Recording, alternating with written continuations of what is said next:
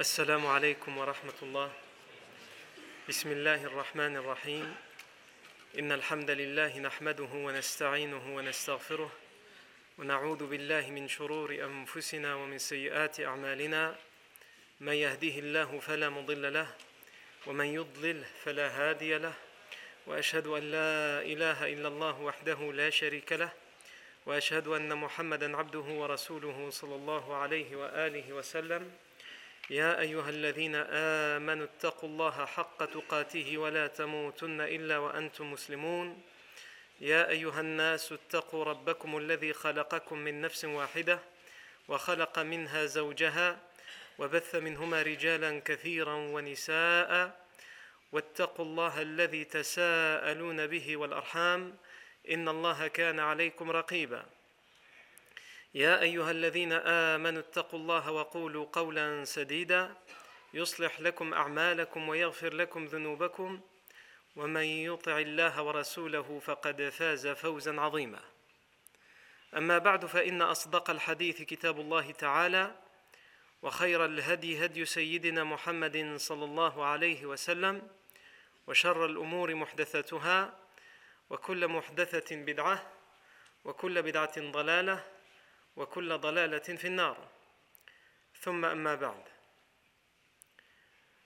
De retour là où on s'est arrêté dans la vie du prophète Mohammed sallallahu alayhi wa alihi wa sallam, avant de venir exactement là où on s'est arrêté la semaine dernière, comme à notre habitude, on cite d'abord quelques rimes de différents poèmes qui ont fait les éloges du prophète Mohammed sallallahu alayhi wa sallam.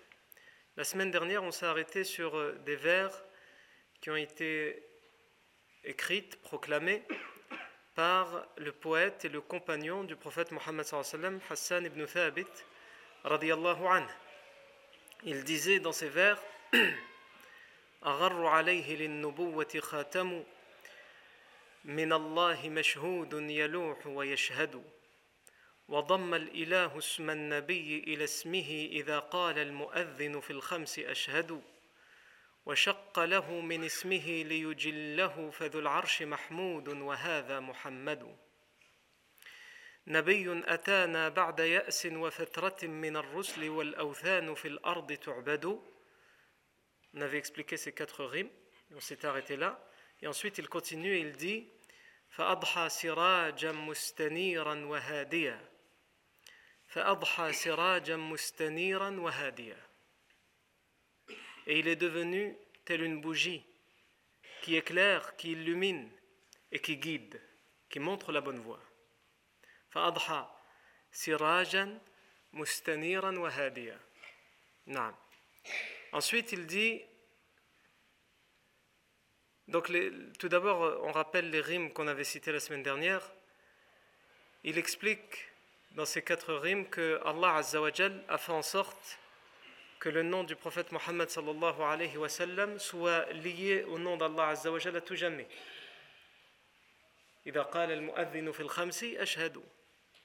Lorsque le mu'adhin, celui qui fait l'adhan, dit dans les cinq, yani dans les cinq prières, Ashhadu. Quand il dit Ashhadu an la ilaha illallah wa ashhadu anna Muhammad Rasulullah, et il lit dans les deux attestations le nom d'Allah Azzawajal au nom du prophète Mohammed sallallahu alayhi wa alihi wa sallam. Naam.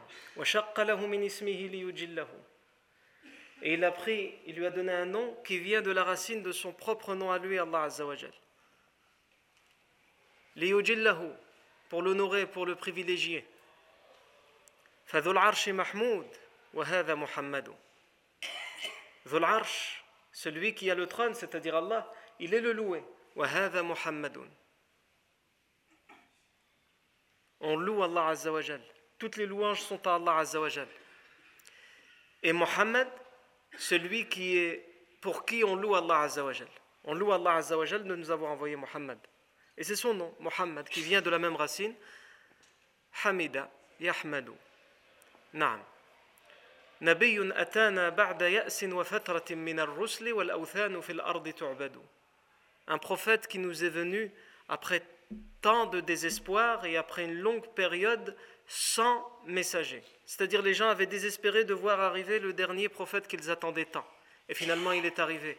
dans cette période où les gens étaient à la limite du désespoir de voir arriver enfin le dernier et le nouveau prophète. Et à l'époque où il est arrivé, les idoles étaient adorées en dehors d'Allah.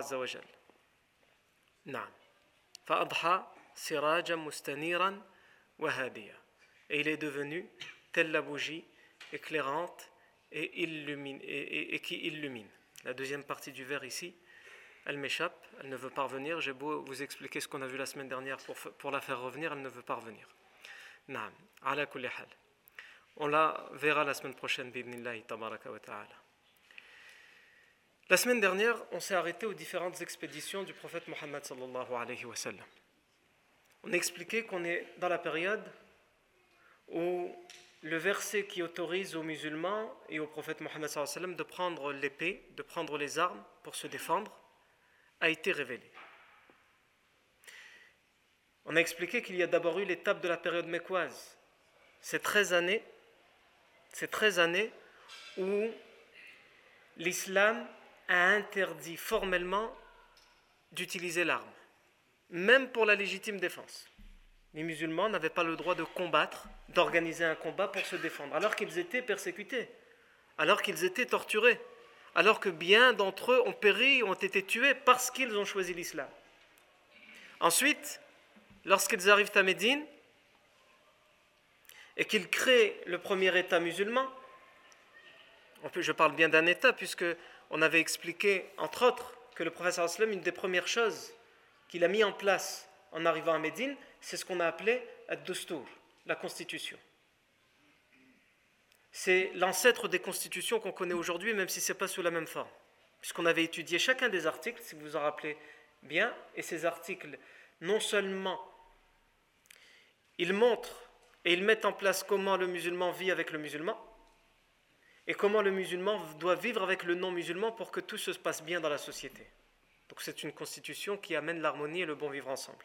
Et en plus de cela, on avait démontré également à travers les différents articles que c'est une constitution parce que certains de ces articles mettent en place le pouvoir législatif, également le pouvoir exécutif et, également le pouvoir judiciaire. Ce sont les trois pouvoirs qui euh, définissent un État ou les démocraties d'aujourd'hui. Il faut qu'on distingue ces trois pouvoirs et qu'on sache comment les distinguer et comment les mettre en place. Et cette constitution, la constitution de Médine, les a distingués et chacun des articles met en place comment on gère les lois, comment on gère les querelles entre les musulmans ou entre un musulman et un non-musulman ou entre les non-musulmans entre eux, etc. Donc sans aucun doute, on peut l'appeler la constitution de Médine. Le prophète Mohammed a reçu ce, verset, dans le Coran qui lui permet de prendre les armes pour se défendre. Et on a vu que le prophète Mohammed n'a pas, dès qu'il a reçu le verset, dit Allons à la guerre.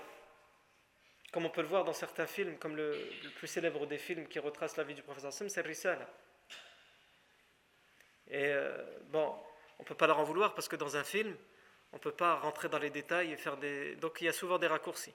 Mais c'est un malheureux raccourci. Il y en envoie dans ce film que le verset est révélé, que le lendemain il y a la bataille de Badr. Non, c'est pas comme ça que ça s'est passé. Le verset a été révélé et pendant des mois, il n'y a absolument rien, aucun combat. Parce que le professeur sallam leur dit Nous avons eu le verset. Mais ce n'est pas pour autant que nous allons l'utiliser. Parce que le musulman doit détester plus que tout l'effusion de sang. On ne doit pas aller facilement vers le combat. Et c'est pour cela aussi, c'est l'une des sagesses pour lesquelles Allah a interdit aux musulmans de prendre les armes pendant les 13 années de la Mecque. Ensuite, malgré le fait que ce verset a été révélé, les idolâtres de la Mecque ont continué leurs menaces, à un tel point qu'on avait vu qu'il y avait des, euh, lettres menaçantes qui ont été envoyées au prophète Mohammed malgré la révélation de ce verset. Des lettres menaçantes même qui ont été envoyées aux idolâtres de Médine, ceux qui n'étaient pas musulmans, pour leur dire vous nous le livrez ou vous le tuez. Sinon, on va s'occuper de vous. Et ils avaient même précisé dans la lettre, si vous vous souvenez bien, et on s'occupera même de vos femmes. Et ils ont aussi envoyé des lettres menaçantes aux tribus juives de Médine pour essayer de casser cette harmonie et ce bon vivre ensemble que le professeur Hassan a mis en place avec les tribus juives de Médine. Le professeur sallam n'a toujours pas, malgré cela, répondu. Et finalement, ils vont prendre le décret, en particulier Abu Jahl, d'interdire purement et simplement à tout musulman, qu'il soit mécois ou médinois, bon, pour les mécois c'était déjà le cas, pour les musulmans de la Mecque, mais là ils, ils, mettent en place aussi contre les musulmans de Médine le fait qu'il n'est plus personne parmi les musulmans n'a le droit d'accéder au lieu saint de la Mecque. Et donc ici, le professeur Hassan va envoyer des expéditions. Mais encore une fois, comme on a vu les fois d'avant, ce sont des expéditions juste pour montrer qu'on peut prendre les armes, mais on, ne va pas jusqu'au bout. La première chose avant de prendre les armes que le professeur Hassan va faire, c'est qu'il va s'allier avec les Banu Juhayna, qui habitent sur la route commerciale entre Médine et le Sham, puisque c'est par là que les caravanes des Quraysh passent, pour envoyer le signal que les Banu Juhayna, chez qui vous passez, chez qui vous avez un pacte, nous aussi on a un pacte avec eux. Mais ce n'est pas pour autant que nous prenons les armes. Ensuite, malgré cela, les menaces continuent. Et l'interdiction est toujours de mise d'accès au lieu saint. Professeur sallam, donc on avait déjà vu, nous, cinq expéditions. Et on va voir aujourd'hui la sixième. Et on avait dit qu'il y en a eu huit avant la grande bataille de Badr. La première expédition, c'est celle de Siful Bahr. Siful Bahr, elle va avoir lieu, cette expédition, sur la côte de la mer Rouge.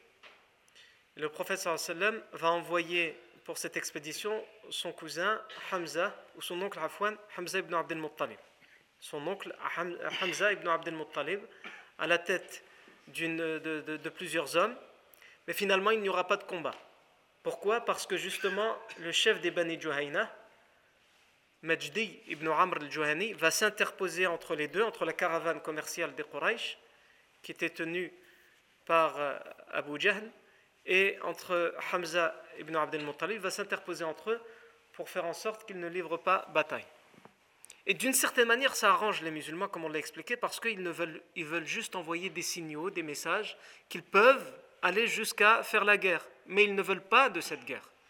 Alors y a-t-il moyen de s'entendre? Y a-t-il moyen que chacun pratique sa religion sans faire de tort à l'autre? C'est ça le, message qui est envoyé par les musulmans à travers ces expéditions. La deuxième expédition, c'est celle de Rabir. La première, donc, elle a eu lieu, celle de Sif al-Bahr, elle a eu lieu pendant le mois de Ramadan de la première année de l'Égypte. Celle de Rabir, elle a lieu le mois de Shawwal, le mois d'après, toujours dans la première année de l'Égypte. Et elle est menée, elle est, le professeur Sam envoie à la tête de cette expédition euh, Ubaïda ibn al-Harith ibn al-Muttalib, qui est un cousin éloigné du prophète Mohammed Ubaïda ibn al-Harith ibn al-Muttalib. Et euh, il n'y aura pas vraiment de combat, mais à distance de loin, ils vont se lancer des flèches, sans blesser et sans tuer personne. Et on dira dans cette bataille que le premier à avoir jeté une flèche dans l'islam, c'est Saad ibn Abi Waqqas, comme on l'a vu, on ne reviendra pas sur ces détails. Et aussi, dans cette bataille, on avait rappelé que deux hommes qui étaient dans l'armée des Quraysh et qui cachaient leur islam sont sortis avec, la caravane pour essayer de trouver le moyen de se faufiler et de fuir vers Médine. Parce qu'on avait expliqué que dans cette période, bien des musulmans à la Mecque cachaient encore leur islam et ils essayaient de trouver la première occasion pour rejoindre les musulmans à Médine. Parce que s'ils montraient l'islam, ils étaient torturés, voire tués. Et donc deux hommes vont réussir à se, à se faufiler, à prendre la fuite et à rejoindre les musulmans à Médine. La troisième bataille, la troisième expédition à Fouane, c'est celle de l'Kharrar. Professeur Hassan envoie à la tête de cette expédition Saad ibn Abi Waqqas, puisqu'il a fait ses preuves. Saad ibn Abi Waqqas, c'est lui, comme on l'a dit, qui, va prendre l'initiative quelques mois auparavant de monter la garde devant, devant chez le prophète Mohammed sallam quand ils vont recevoir les menaces où ils vont leur dire on va arriver jusqu'à Médine pour, pour vous tuer, pour tuer le prophète sallam, Saad ibn Abi Waqqas va prendre l'initiative de monter la garde. Et c'est également lui le premier à avoir osé lancer une flèche de loin contre les Quraysh. Donc pour l'expédition d'après, il le nomme à la tête de cette expédition Al-Kharrar, mais uniquement huit hommes. C'est une toute petite expédition en réalité d'éclaireurs qui vont pour essayer de chercher des informations. Et ils reviennent sans livrer bataille. Mais le message arrive aux, oreilles de Quraysh. puisque cette, cette expédition-là en particulier, elle va jusqu'à Al-Kharar, c'est-à-dire elle s'approche encore plus dangereusement que les autres de Mecca. C'est une façon de leur montrer qu'on peut aller jusque dans le sud. On peut s'approcher de la Mecque et pourquoi pas rentrer dans la Mecque si on le veut, mais on ne veut pas arriver jusque-là encore une fois. Ensuite, la quatrième expédition, c'est celle qui a été appelée Sariyatu Waddan, ou certains l'appellent Al-Abwa. Et c'est la première expédition dans laquelle le professeur Sam lui-même sort. La première expédition dans l'islam où le professeur Sam lui-même va sortir à la tête d'un groupe de combattants, c'est celle-ci. Sariyatu Waddan, que d'autres ont appelée Al-Abwa. Et ici aussi, il n'y aura pas de bataille parce que le professeur Sam va rater la, caravane. Et toutes les, toutes les expéditions qu'on cite et on dit, les historiens, quand, ils nous disent, ils ont, ils ont raté la caravane. Mais ça fait beaucoup, Yanni. À chaque fois, la caravane, elle est passée un jour avant, elle est passée deux jours avant. Et donc, il est flagrant ici, même si on n'a pas de texte authentique qui vienne le dire, il est flagrant quand on, est, quand on utilise la cohérence et la logique que c'est quelque chose qui est voulu. D'une certaine manière, les musulmans traînent le pas. Pourquoi? Parce qu'encore une fois, comme je le dis et je le répète toujours, les musulmans ne veulent pas en arriver jusque-là. Ils veulent juste envoyer des signaux. On peut le faire, mais on ne le fait pas. Alors y a-t-il moyen de s'entendre et que chacun vive sa religion? Non. Donc le prophète Hassan ne livrera pas bataille, mais il reviendra en ayant conclu un nouveau pacte. C'est celle, le pacte avec les Bédouins de euh, Bani Damra, la tribu des Bani Damra, qui vit au sud de Médine. Le prophète Hassan avait fait un pacte avec ceux au nord de Médine, les Banu Juhayna. Et là, il l'a fait avec un pacte avec ceux au sud de Médine, les Banu Damra. Donc cette fois, il a libre accès au nord de Médine, sur de la caravane commerciale, et au sud de Médine jusqu'à la Mecque. Et ça aussi, c'est un signal qui est dangereux pour les Quraysh. Il le pensait loin de la Mecque, cette fois, il leur montre à travers ce pacte qu'il a le libre accès, il peut faire ce qu'il veut au sud de Médine, c'est-à-dire s'approcher autant qu'il veut de la Mecque. Aucun bédouin ne l'en empêchera puisqu'il a un pacte de passage et un pacte de non-agression avec les, bédouins de Banu Damra. Ensuite, la cinquième expédition sur laquelle on s'est arrêté, c'était Sariyatu Bouat, et ici aussi, le professeur Hassan va sortir lui-même. Cette expédition va avoir lieu pendant le mois de Rabi' al-Awwal de, la deuxième année de l'Égypte. Ensuite, Rabi' al-Thani arrive. Donc ici aussi, on avait dit, il n'y a pas de, pas de bataille, pas de combat. Le mois de Rabi' al-Thani arrive, il n'y a aucune expédition qui est envoyée. Ensuite arrive Jumada, Jumada al-Awwal. Il y a deux Jumada dans les mois, lunaires. Le premier Jumada et le deuxième Jumada. Jumada al-Oula, Afwan, et Jumada al-Thaniya. Donc euh, le premier mois de l'année lunaire, c'est Muharram. Ensuite, vous avez Safar. Ensuite, vous avez euh, Rabi' al-Awwal, Rabi' al-Thani, Jumada al-Oula, Jumada al-Thaniya. Donc là, on est dans la deuxième année de l'Égypte et on est arrivé à Jumada al-Oula, à la fin du mois de Jumada al-Oula il va, avoir lieu l'expédition de El-Ushayra. El-Ushayra, pourquoi El-Ushayra Parce que cette expédition va avoir lieu dans cet endroit qui s'appelle El-Ushayra, qui est à côté de Yanbu'. Yanbu' est à peu près à une centaine de kilomètres vers l'ouest de Al-Madina, euh, proche de la côte, proche de la mer. Et c'est, encore une fois, sur la route commerciale. Le prophète sallallahu alayhi wa sort avec, selon les versions, entre 150 et 200 combattants. Et il va jusqu'à l'Ushayra. Il prend un étendard et à chaque fois qu'il y a une expédition, il désigne le chef. Donc là, ici, il ne désigne pas de chef puisque c'est lui qui sort lui-même. Donc il est le chef de l'expédition. Et il désigne quelqu'un qui porte l'étendard. L'étendard avait un rôle très important. Et cette histoire d'étendard, elle dure encore euh, jusqu'à aujourd'hui, mais de manière différente. Aujourd'hui, c'est le, drapeau. Le drapeau du pays qu'on brandit pendant les batailles et qu'on va placer lorsqu'on gagne une bataille. Encore aujourd'hui, ça existe. Mais, avant, c'était des étendards. Ce n'était pas un drapeau du pays, mais c'était un, un étendard qui représentait l'armée. Et il y avait quelqu'un qui s'occupait de porter l'étendard. Par exemple, à Mecca, comme on le verra c'était quelque chose de traditionnel. À Mecca, tout est traditionnel, c'est de père en fils. Celui qui a les clés de la Kaaba, c'est une, lignée bien précise. Celui qui s'occupe de l'hospitalité pour les pèlerins, c'est une lignée bien, précise. Ceux qui s'occupent de soigner la Kaaba, de la nettoyer, etc., c'est une lignée bien précise. Et ceux qui s'occupent de porter l'étendard, c'est les Banu Abdiddar, une lignée bien précise. Non. Et donc le prophète sallam désigne le porte-étendard pour son expédition et il désigne nul autre que son oncle Hamza ibn Abdel Muttalib anhu. Et on ne va pas parler de Hamza ibn Abdel Muttalib, on a déjà largement parlé de lui, donc vous le connaissez, vous savez de qui il s'agit. Ici, le professeur Hassan s'absente de Médine. Et lorsqu'il s'absentait de Médine, le professeur Hassan ne laissait pas Médine sans responsable, sans chef. Et ça, ça fait partie aussi, on le voit, du fait que le professeur Hassan est un chef qui a toutes les compétences. Il ne laisse pas sa place vide. Il peut se passer quoi que ce soit en son absence. Et il faut absolument qu'il y ait un responsable. Aujourd'hui, les hommes d'aujourd'hui, quand on leur donne une responsabilité, il a tellement du mal à la déléguer parce qu'il pense qu'il est indispensable. Mais comme les anciens disent en France, les cimetières débordent de gens indispensables. Tous les gens qui sont enterrés dans les cimetières, c'est des gens qui pensaient être indispensables. Et pourtant, ils sont morts et on les a remplacés. Mais l'homme, il a cette nature-là. Quand il a une responsabilité, souvent, il pense qu'il est indispensable. Et que personne ne peut faire aussi mieux que lui. Et il a même du mal, lorsqu'il doit s'absenter, à désigner un responsable à sa place. Et ça, c'est dangereux pour l'intérêt général. Quelqu'un qui pense comme ça, c'est dangereux pour l'intérêt général.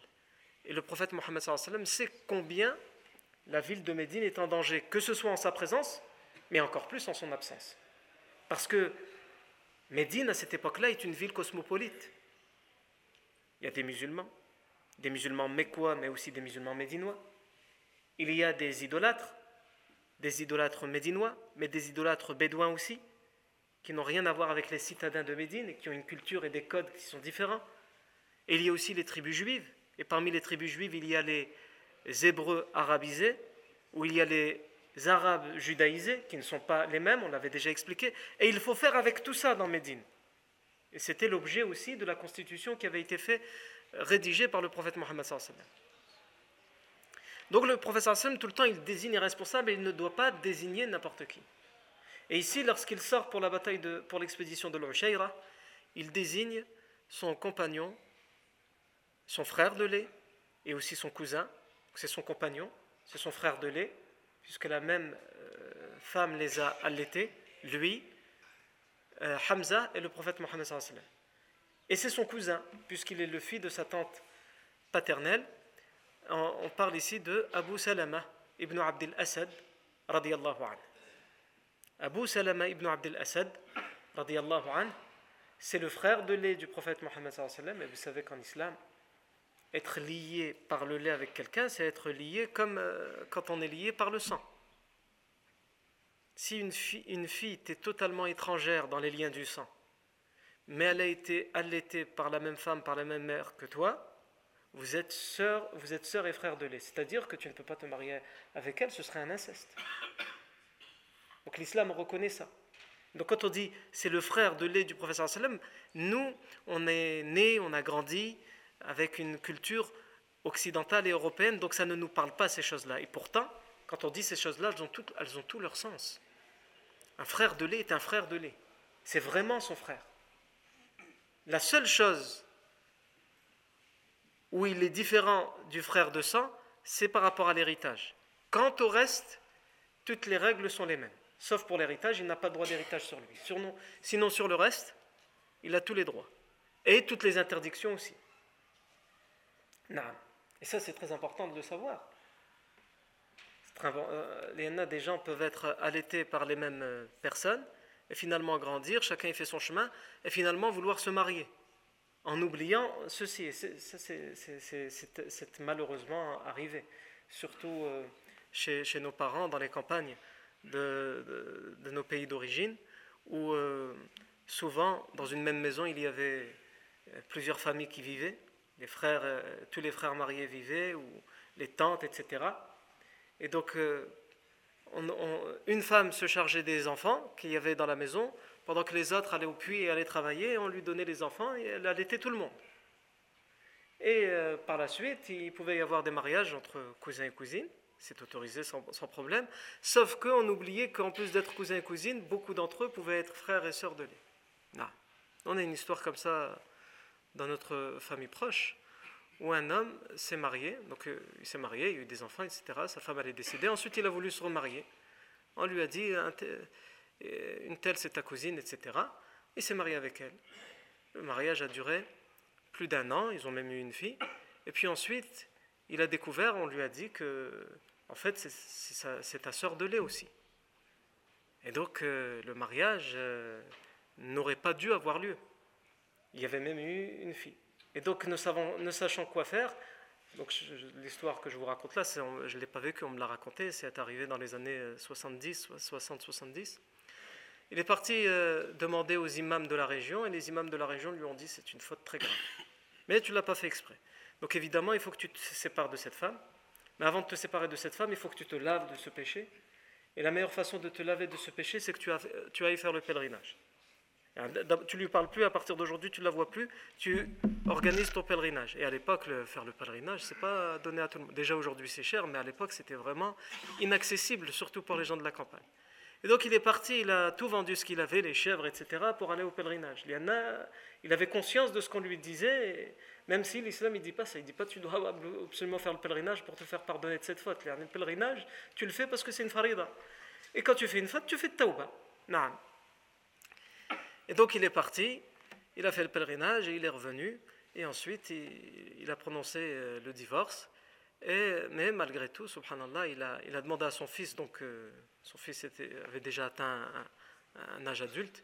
Il a demandé à son fils, qui était à l'époque marié, il lui a dit Tu vas voir euh, euh, donc cette femme qui était ma deuxième épouse, et tu lui dis que la maison où elle est, c'est-à-dire là où il vivait, c'était sa maison, elle devient aujourd'hui la sienne, etc. Et il a fait en sorte qu'elle ne manque de rien, malgré tout. Tout ça pour dire que quand on parle de lien, de fraternité, de lait, même si ça n'a pas tout son sens chez nous, avec notre culture dans laquelle on a été éduqué, elle doit prendre tout son sens lorsqu'on parle de, ces choses-là et on doit aussi, nous aussi, prendre conscience de ces choses-là. C'est un vrai lien fraternel. Et donc, lorsque je dis que le professeur sallam a désigné derrière lui chef de Médine et responsable de Médine, Abu Salama ibn Abdel Assad, c'était son frère de lait et c'était son cousin. Son frère de lait, on l'a expliqué. Son cousin, pourquoi? Parce que c'est le fils, Abu Salama. Sa mère, c'est qui? C'est Burra bintu Abdel Muttalib. Donc c'est la sœur du père du prophète Mohammed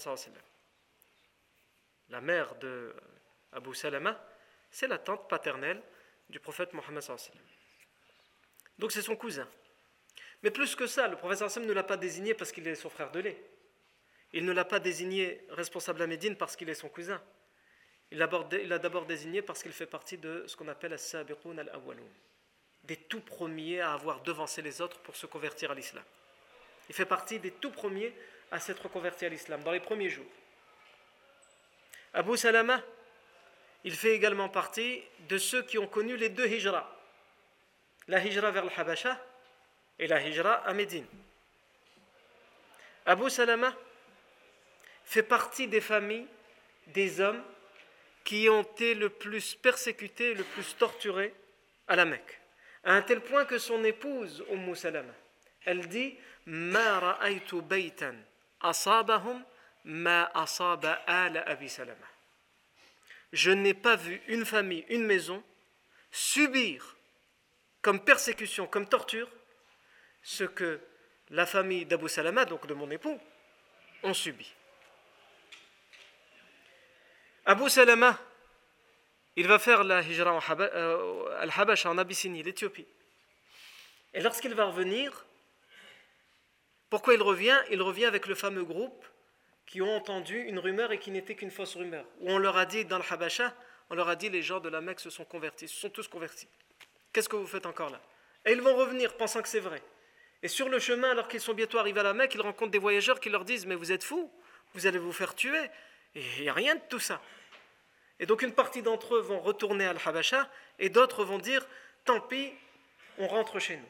Et Abu Salama va faire partie de ceux qui vont rentrer malgré tout chez eux. Il va subir ce qu'il subira à tel point que son épouse dira Il n'y a pas une famille à la Mecque qui a subi ce que la famille de mon mari, ce que mon mari a subi. Et quand elle dit ça, Umm Salama, elle parle de elle aussi, évidemment, puisqu'elle fait partie de cette famille. Elle a subi ce que son mari a subi et elle va continuer à subir. Abu Salama, c'est le premier compagnon connu à avoir émigré à Médine. Dès que le prophète sallam a dit allez à, Médine pour ceux qui le peuvent, le premier connu à avoir émigré à Médine, c'est Abu Salama. Pourquoi je dis le premier connu? Les, les historiens, quand ils font les recherches, le premier à propos duquel ils trouvent un récit d'une hijra, c'est Abu Salama. Après lui vient Suhaib Rumi, vient la, famille des Bani Jahsh, etc. Mais le tout premier, c'est Abu Salama. Ça veut dire que c'est possible qu'il y en a eu d'autres avant, mais on n'en a pas la connaissance de leur récit. Le premier dont on a connaissance, c'est Abu Salama. Donc soit il est le tout premier, soit il est l'un des tout premiers. Et Abu Salama, son immigration, elle va être une torture psychologique. Vous vous rappelez, on en avait déjà parlé, si vous en avez souvenir, même si il me semble que c'était l'année dernière ou l'année d'avant. Abu Salama, lorsqu'il va prendre la décision de, de faire le hijra avec son épouse Umm Salama et son fils, il va être rattrapé par la famille de son épouse, Umm Salama. Et donc lui, ils ne pourront pas l'en empêcher, mais ils vont réussir à attraper leur fille. Ses propres parents, ses oncles, il l'attrape et il la capture. Et lui, il termine son chemin. Il lui dit, si tu veux ton épouse, tu restes à la Mecque. Mais rester à la Mecque, ça veut dire quoi? Ça veut dire ne pas pouvoir pratiquer sa religion sereinement et librement, et ça veut dire être torturé, être persécuté, etc. Donc il part malgré tout. Il part. Et il laisse son épouse derrière, sans avoir aucune nouvelle, sans savoir ce qu'elle va, devenir. Imaginez-vous la, la torture psychologique. Et comme si ça n'était pas suffisant, la famille d'Abu Salama, quand ils entendent que leur fils leur a échappé, il a fait la hijra, mais qu'en même temps ils entendent que la lignée rivale donc la lignée de, leur belle-fille, la lignée de l'épouse d'Abu Salama, la lignée d'Abu Salama, se sont permis d'enlever leur propre fille et de la rendre captive avec, euh, leur, avec leur petit-fils, ils sont venus, ils ont exigé d'avoir le petit-fils. Pourquoi? Parce qu'ils veulent, veulent faire souffrir la mère. Ils disent notre fils, on n'est pas d'accord avec son islam, mais si on l'attrape, on va le faire souffrir. Mais vous n'avez aucune raison de le priver de son épouse, parce qu'il y avait des rivalités comme ça entre les familles, entre les lignées. Donc, ils ont exigé d'avoir le fils parce que la tradition voulait que le fils soit d'abord le fils du père avant d'être le fils de la mère. On disait un tel fils d'un tel et pas un tel fils d'une telle. Donc, ils ont repris le fils et ils ont empêché la mère de prendre son fils, de s'en occuper ou même d'avoir un droit de visite. Donc, elle est captive chez les siens sans avoir aucune nouvelle de son mari ni de son fils. Et l'enfant grandit pendant 10 à 12 mois, selon les versions historiques, loin de sa mère. Elle ne peut pas l'entendre pleurer, elle ne peut pas l'entendre rire, elle ne peut pas le voir grandir, le voir jouer. Quelle torture pour une mère. Tout cela, pourquoi? Parce qu'ils ont décidé de dire la ilaha illallah. Et tous les jours, elle raconte au mot Salama, tous les jours, elle avait l'habitude de sortir. Elle avait l'habitude de sortir et de pleurer et de regarder à l'horizon vers Médine, vers le nord, en faisant des dua et en espérant qu'un jour ou l'autre elle puisse retrouver à la fois son fils et à la fois son mari. Ensuite, finalement, un jour, un homme va venir à son aide et il va parler aux deux familles en leur disant Honte à vous, honte à vous, ce sont vos propres enfants et vous les avez déchirés, vous les avez démolis. Et finalement, il va convaincre les deux familles de faire retrouver la mère avec son fils et de laisser la mère faire ce qu'elle veut. Et dès qu'elle va avoir son fils, elle va le serrer dans ses bras et elle ne se posera aucune question. Elle ne va pas préparer son voyage ou quoi que ce soit. Elle partira à pied, sans monture, sans argent, sans vivre, vers Médine, sans connaître la route, sans avoir de guide, sans rien du tout. Et en arrivant à la, sortie de la Mecque, là où, par là où passent les voyageurs qui sortent de la Mecque et par là où rentrent les voyageurs qui viennent à la Mecque, c'est un endroit qu'on appelle Tan'im, qui est connu aujourd'hui pour ceux qui veulent faire des umrah à l'intérieur de la Mecque, ils vont à Tan'im, ils se remettent en état d'ihram et ils reviennent al Masjid al-Haram. Al-Muhim, à Tan'im, elle va rencontrer un homme connu qui n'est pas encore un musulman mais qui plus tard le deviendra. Uthman ibn Talha radiallahu anhu. À l'époque, il était idolâtre et il est un des pires ennemis du prophète Mohammed sallallahu Et c'est celui qui a l'honneur de garder la clé de la Kaaba. C'est lui qui ouvre la clé de la, la, Kaaba, Uthman ibn Talha. Quand il va la voir, il va la reconnaître. Pourquoi il la reconnaît? Il sait elle est la fille de qui? Son vrai nom, Umm Salama, c'est Hind. Umm Salama, c'est un surnom. Hind bintu Abi Umayya ibn al-Mughira. Son, père, c'est Abu Umayya ibn al-Mughira. Et c'était qui Abu Umayya ibn al-Mughira? Il était surnommé Zadur Rakb. Zadur Rakb, ça veut dire le, les vivres de la caravane, des montures. Quand tu vas dans un voyage, tu as une monture, tu as une caravane, il y a à manger, il y a des vivres pour le voyage. C'est ce qu'on appelle Zad. Et lui, on l'a surnommé comme ça. Pourquoi? Parce qu'à chaque fois qu'il était dans un voyage, il jurait que personne ne prendrait de vivre avec lui, tout était à sa charge. Il payait les vivres pour tout le monde, tellement il était généreux. Et donc, il va le reconnaître. Et il va dire, mais c'est la fille de Zad Rakb. Il va lui demander, tu vas où? Elle lui explique sa situation. Et tu pars comme ça sans vivre. On t'a abandonné à ton propre sort alors que ton père ne laissait personne voyager avec lui sans que ses vivres soient à sa charge.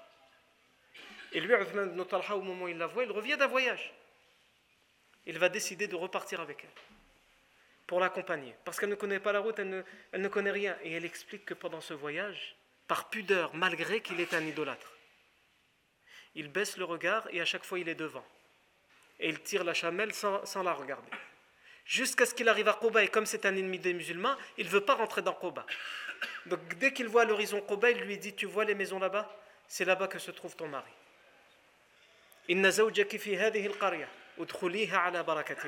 Ton mari se trouve dans ce village rentre-y avec la bénédiction d'Allah. Elle va y entrer et elle va raconter ce qui s'est passé. Et par la suite, Uthman ibn Talha deviendra musulman, mais ça, on le verra plus tard, il le deviendra musulman au moment de la libération de la Mecque, quand le professeur Sam va avoir accès à la Kaaba, comme on l'expliquera, Inch'Allah. Pourquoi je parle d'Umm Salama? Parce qu'elle est l'épouse d'Abu Salama, mais je pense que l'heure de l'Aïcha est arrivée. Deux minutes encore? J'ai encore deux minutes. Donc, le, Salama, c'est l'épouse d'Abu Salama. Abu Salama, on parle de lui parce qu'il a été nommé responsable de Médine en l'absence du professeur Hassan pendant cette bataille de l'Ushayra. Abu Salama, pour faire euh, brièvement la fin de sa vie, il va participer à la bataille de Badr, il va participer à la bataille de Uhud, et il va être euh, blessé à la bataille de Uhud, il va mourir un mois plus tard, après la bataille de Uhud, des suites de ses blessures. Et sa femme, alors qu'il est sur son lit de mort, Umm Salama va lui dire Faisons-nous la promesse que si tu meurs ou je meurs, peu importe celui qui mourra le premier, il ne se marie pas après, pour qu'on se retrouve ensemble au paradis. Et il va lui dire, parce que lui il sait dans quel état où il est, c'est lui qui va mourir en premier. En tout cas, il a plus de chances de mourir en premier. Donc il va lui dire, est-ce que tu veux être une femme, une épouse obéissante? Elle va dire, bien sûr. Alors il va lui faire comprendre et il va dire, Allahumma umma salama zawjan khayran minni la yuhzinuha wa la yu'iha. Oh mon Seigneur, donne à Umm Salama un époux meilleur que moi, qui ne la rendra jamais triste et qui ne lui fera jamais de tort. Et il mourra. Professeur Hassan va venir présenter ses condoléances et elle va dire Ô oh, messager d'Allah, je ne sais ce qu'il faut dire dans cette catastrophe qui me, qui me touche. J'ai tout perdu en perdant mon mari. Le professeur Hassan va lui dire Contente-toi de dire Allahumma ajirni fi musibati wa khayran minha. Oh mon Seigneur, récompense-moi malgré tout dans, cette, dans ce malheur, à travers la patience, récompense-moi. Et donne-moi meilleur, remplace par meilleur. Et elle dit, au Moussalama, c'est elle qui raconte, elle dit, le professeur m'a dit de dire ça, je l'ai dit. Mais au fond de moi, je me disais, par qui de meilleur qu'Abu Salama, Allah Azzawajal pourrait le remplacer?